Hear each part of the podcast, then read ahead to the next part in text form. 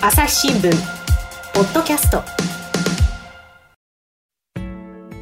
朝日新聞の神田大輔です、えー、北九州で行われた選挙につきまして北九州総局の布田和樹記者に聞いていきます。布田さんよろしくお願いします。よろしくお願いします。はい。でまあ、あの前回はですねその北九州の選挙で政党に対するですね投票得票の状況からですね、えー、選挙戦、つまりですね衆院選の状況なんかも占えるんじゃないかっていう話だったんですが、今回はですねちょっとそれとはまた別の話で、やっぱりあのコロナ禍、ととりわけその福岡県というとですね緊急事態宣言が敷かれていたわけなんですけれども、そこであった選挙っていうのが実際どんなもんだったのかっていうあたりとかね、聞いていこうと思うんですが、えどんな感じだったんですかね？あそうですね。おっしゃる通り、あの、選挙期間中は福岡県に緊急事態宣言が出されていて、まあ、お店なんかも8時までの時短営業とか、あの、人通りもやはりいつもより少なかったですし、そういう中での選挙となりました。で、やはり、あの、密集を避けなければいけないということで、えー、えー、大規模な人数を集めての集会だとか、あるいはまあ、個別訪問なんか、あの、いつもの選挙だとこう見られる光景だと思うんですけれども、うん、それがなかなかこう、できづらいというかできない状況が、え、あ、ありました。あのね、はい、例えばその告示の日なんていうことになると、みんなでこう、はい、えいえい、おーとかって言ってね、やる出陣式なんてあるじゃないですか。ええー、ね、あれなんかどうだったんですか？告示日の出陣式はですね、あの、そもそもやらないという陣営が結構相次いでありました。えー、で、うんうん、やったとしても、人数をこう、縮小して、規模を縮小したりとかですね、うん、あるいはこう、いつも事務所の屋内の中でやってたものを、はいはい、例えば事務所の近くに公園があって、そこで屋外にして、えー、やったりですとか、で、来てもらう方にも検温とか、えー、手指消毒とかを徹底してもらうというような形で出陣式をするところもありました。うんあの選挙カーみたいなのは普通に走ってたんですか？あ、そうですね。選挙カーもまあ、えー、走らせる陣営もあったんですけれども、うん、えー、皆さんこう、ステイホームで自宅で、あの、過ごされているということで、あの、お邪魔にならないように、えー、うちは選挙カー走らせません。というような陣営も、えありました。なるほどね、まあ、だって正直その、例えば学校で授業を受けてる時なんかにね、選挙カー来ると、はい、うんって思うような時もありますし、ましてその今もね、家の中にたくさんこうね、あのテレワークなんかしてる人もいるから、えー、あの会議中とかに、えー、まるまるバツバツでございますなんての来たら、ちょっと嫌ですよね。そうですね。あで、まあ、反感を持たれるよりはやんない方がいいっていう人もいた。あそうですね。むしろ走らせることで、えー、票を減らすことになるんじゃないかっていうふうなことを心配してる人もいました。あとやっぱり選挙期間中っていうと、その駅前とかですね、人の多いところで辻立ちというのがね、ありますよね。はい。で、あの、その、まあ、行き交う人に向かって支持を訴えるなんていう、こういうことっていうのはやってました？あ、それも、え、あの、街頭での演説、まあ、やってないところもやってるところもあったんですけれども、はいはい、特にそのやっているところで、あの、見た、これ興味深いなと思ったのが一つありまして、うん。えー、あの、まあ、制作なんかこう書いた、まあ、自分のこう、ことをアピールするビラを配ったりとかですね、すると思うんですけれども、はいはい、これがあの、直接手渡しにならないようにっていうことで、うん、あれ、あの、マジックハンドってありますよね。マジックハンド、うん、はい。えー、こうある程度長さのある棒で、えー、先端の部分にこうハサミみたいなものがついててですね。あの、昭和の時代のロボットがつけてたようなあの手みたいな、ね、で、そうですウィーンと伸びるやつ。伸びて、はい、はいはいはい、はい、やつで。あれでビラを掴んでですね、あの、行き交う人に、あの、マジックハンドを使って手渡しをすると。それ、あの、もらう人としてはどんな表情で受け取るものなんですかね？ああ、これがなかなか、あの、何日かやってたそうなんですけど、えー、えー、初日は、あの、えー、雨が降ってたということもあって、うんうん、みんな、こう傘を差して歩いてるんですけども、そこで、あの、いきなりマジックハンドが、あの、ニョキッと、ね、ビラを掴んで、出てくる。ひょいっと出てくるわけですね。はい。で、なかなかびっくりして、その日は受け取ってもらえる人が一人もいなかったということ一人もいないとは、残念ですね。はい。えー、うん、ただ、あの、次の日はちゃんと晴れてですね、うんうんえー、マジカンド使ってビラを手渡そうとすると、むしろこう興味を持って、あの受け取ってくれる人が、ええ、いたということで、はい、やっぱり皆さんいろいろね、工夫して考えるんですね。そうですね。まあ、こう、逆にね、あの、面白い取り組みだなっていうんで。いやでもね、確かにその選挙戦といえばですよ、例えば商店街であったりとかを、こうね、わーっとこう候補の人が、まあ、練り歩いて、もうね、次々とこう人にこう握手を求めてっていうような、これ全部こうコロナに対しては全くいいことはない行動ですもんね。そうですね。まあ、ドブ板選挙と言われますけども、うんうん、それがコロナによって、こう、効力を発揮できなくなったというふうなことを、うん、まあ、昔ながらの選挙をこうずっと続けてきた人たちは、困る困るというようなことをずっと言ってましたですね。うん、そうでしょうね。ちょっと何回もベテランでね、何回も選挙をくぐり抜けてきた人ほど、ほどね、やりにくいっていうのはあったかもしれないですね。はい、そうですね。なるほど。あとなんかどうですか？他にもいろいろこう、面白い試みなんてありました？あ、そうですね。で、あの、えー、無所属の新顔の方が数多く出て、うんうん、あの、トップ当選をした方もいるというふうなことで、前回あのお話をさせていただいたんですけれども、はいはい、えー、特にそういったこう若手の候補者の方でですね、うん、コロナでなかなか人に直接会える状況が少ないというので、ネットを活用した発信に、えー、力を入れた若手の候補者の方が多くいらっしゃいました。うんうんはい。例えばですね、えー、小倉北区という、あの、えー、一番の大規模な区になるんですけれども、はい、ここで、えー、トップ当選をした、えー、選挙初挑戦の大石仁人さんという方なんですけれども、うん、この方は、あの、ご自身のホームページにですね、えー、自分の GPS の情報を載せて、今私ここにいますということがリアルタイムでわかるようになるほどしました。で、まあ、ここで演説しているので、まあ、会いに来てもらえる人は来てくださいというようなところでですね、うん、あの、ずっと選挙区内を自転車で、あの、回ってですね、うんえー、いろいろこう、移動しながら演説をしたりとかやってたんですけども、うん、GPS で、えー、今、自分の現在地というのを、えー、発信して、えー、やっていました。あ、まあ、確かにね、そうやってそのなかなかね、ステイホーム、あんまり外に出る機会がないっていうことになると、実際にこうね、候補なんかの顔を見る機会もないし、そもそも選挙運動を見る機会も乏しい、そんな中で、どうも GPS とかでね、それをこう表現するっていう発想がなかなか面白いですね。はい、いや、ですね。でまあ、やはり新顔ということで、どれだけ顔と名前を覚えてもらえるかっていうところがですね、すね。えー、勝負になるところで、まあ、ここういう、私もああいうこう発信の仕方っていうのを見たのは初めてでした。ああの北九州っていうのは選、選挙区ごとに投票が行われるわけなんですかね？あそうですね、市内にえ7つの区がありまして、それぞれに定数が決まっていて、えー、でその区ごとにえー、選挙が行われなるほど。で、その小倉北区ではトップ当選をしたのがその無所属の方だったんですよね？はい。えー、で、だから逆に落選してる人もいるわけですよね？あ、そうですね。はい。やっぱりその現職の自民党の方なんかもそこにはいたんですか？あ、そこにも、え、いました。で、小倉北は特に、えー、落選した自民党の方が多くて、うん、全部で3人の落選がありました。やっぱりベテラン議員さんもいたあ、ベテランの方が、え、あの、ほぼそうでした。まあ、ほぼ。うん、だからやっぱりその、ね、さっきの前回のね、お話でもありましたけれども、自民党自体に対する、はい、まあ菅、菅政権の下での自民党に対する逆風もあったんだけれども、そういうそのコロナ禍での選挙戦っていうのに、まあ、うまく対応できたかどうかなんていうところも、多少やっぱり影響があったかもしれないですね。ええ、そこも大いに影響があったと思います。はい。うん、なるほど。朝日新聞ポッドキャスト朝日新聞ポッドキャスト。ニュースの現場から。ある種すごい興奮している中で笑顔を見せてると、トランプ氏の呼びかけに応えてですね、えー、その祝祭的な雰囲気っていうのが現場にあった。その子供のまだライオンなんですけれども、はいはい、ただ。なんですね。ただ。はい。余剰動物っていう言い方が業界の中ではあるんですけれども。えー、世界有数の海外取材網、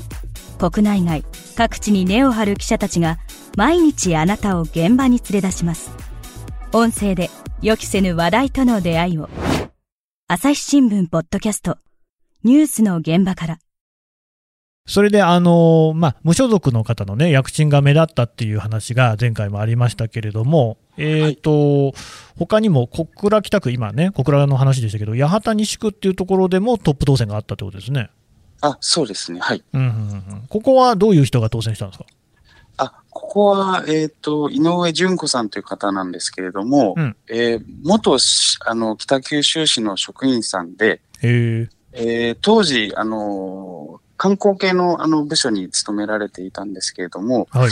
あの、バナナ姫という、あの、北九州の門司港ってあのバナナの叩き売りが有名なところなんですけれども、えそれにちなんで、まあ、バナナ姫というふうな愛称で、あの、コスプレをしてですね、はい、えで、あの、一躍有名になった元市職員の方です。えー、すみません、ちょっと不勉強で申し訳ないんですけど、バナナ姫ってなんかどういうキャラクターなんですかね？あ、そうですね。あの、